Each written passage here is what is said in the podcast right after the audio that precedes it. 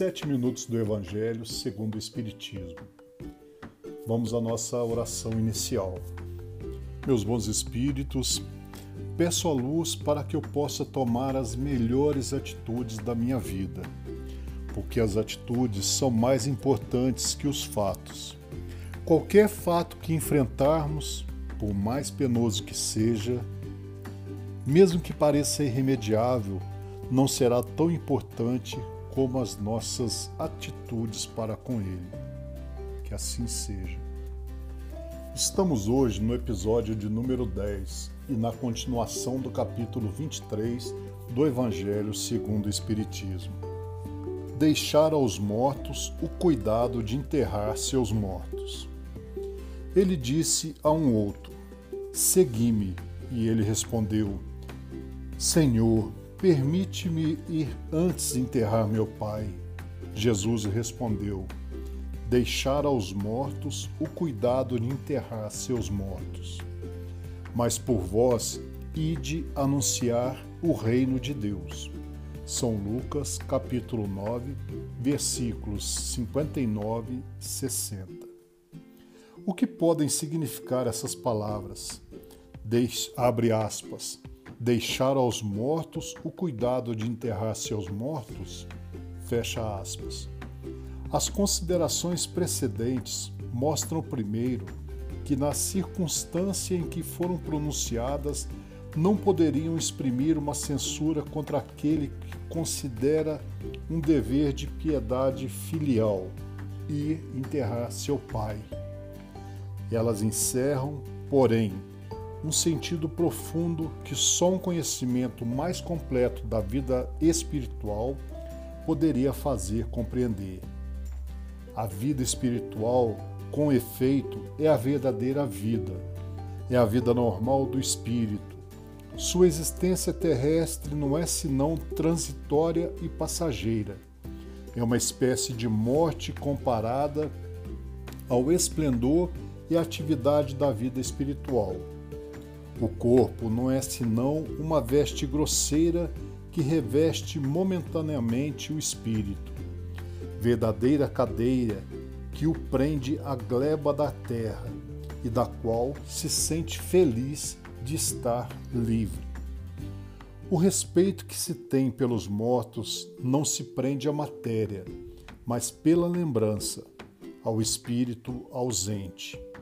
É análogo àquele que se tem pelos objetos que lhe pertenceram, que tocou e que aqueles que o amam guardam como relíquias. É o que esse homem não poderia compreender por si mesmo.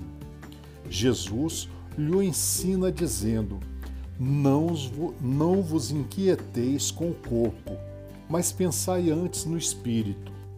Ide ensinar o reino de Deus Ide dizer aos homens que sua pátria não está na terra, mas no céu, porque lá somente está a verdadeira vida. Não vim trazer a paz, mas a divisão. Não penseis que eu vim trazer a paz sobre a terra. Eu não vim trazer a paz, mas a espada, porque eu vim separar o homem de seu pai, a filha de sua mãe, e a nora de sua sogra. O homem terá por inimigos os de sua casa. São Mateus capítulo 10, versículos 34, 35 e 36. Eu vim lançar o fogo sobre a terra e que desejo senão que ele se acenda? Eu devo ser batizado com um batismo e quando me sinto apressado que se cumpra. Credes que eu vim trazer a paz sobre a terra? Não, eu vos asseguro, mas ao contrário, a divisão. Porque de hoje em diante, se se encontram cinco pessoas numa casa, elas estarão divididas umas com as outras. Três contra, contra duas e duas contra três. O pai estará em divisão com seu filho e o filho com seu pai, a mãe com a filha e a filha com a mãe, a sogra com a nora e a nora com a sogra.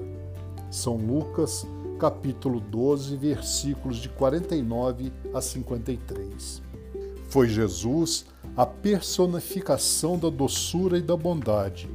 Ele que não cessou de pregar o amor ao próximo. Quem pôde dizer: Eu não vim trazer a paz, mas a espada. Eu vim separar o filho do pai, o esposo da esposa. Eu vim lançar o fogo sobre a terra e tenho pressa que ele se acenda? Estas palavras não estão em contradição flagrante com seu ensinamento? Não há blasfêmia em lhe atribuir a linguagem de um conquistador sanguinário e devastador? Não, não há blasfêmia nem contradição nessas palavras, porque foi ele mesmo quem as pronunciou e elas testemunham a alta sabedoria. Somente a forma, um pouco equívoca, não exprime exatamente o seu pensamento, o que fez com que se desprezasse seu sentido verdadeiro. Tomadas ao pé da letra, tenderiam a transformar sua missão, toda pacífica, numa missão de perturbações e de discórdias, consequência absurda que o bem, que o bom senso faz afastar, porque Jesus não poderia se contradizer. E na reflexão final, eu vos afirmo: e sei que Deus, o Criador de todas as coisas, meu Pai, sempre me protege. Obrigado ao Senhor, obrigado aos bons espíritos, e eu desejo a você, em nome de toda a falange espiritual que agora está próximo a nós, e essa egrégora de, de luz, que está muito próximo, nos deem graças, nos abençoe, direcione nossa caminhada diária. Em nome de nosso Senhor Jesus Cristo, que assim seja.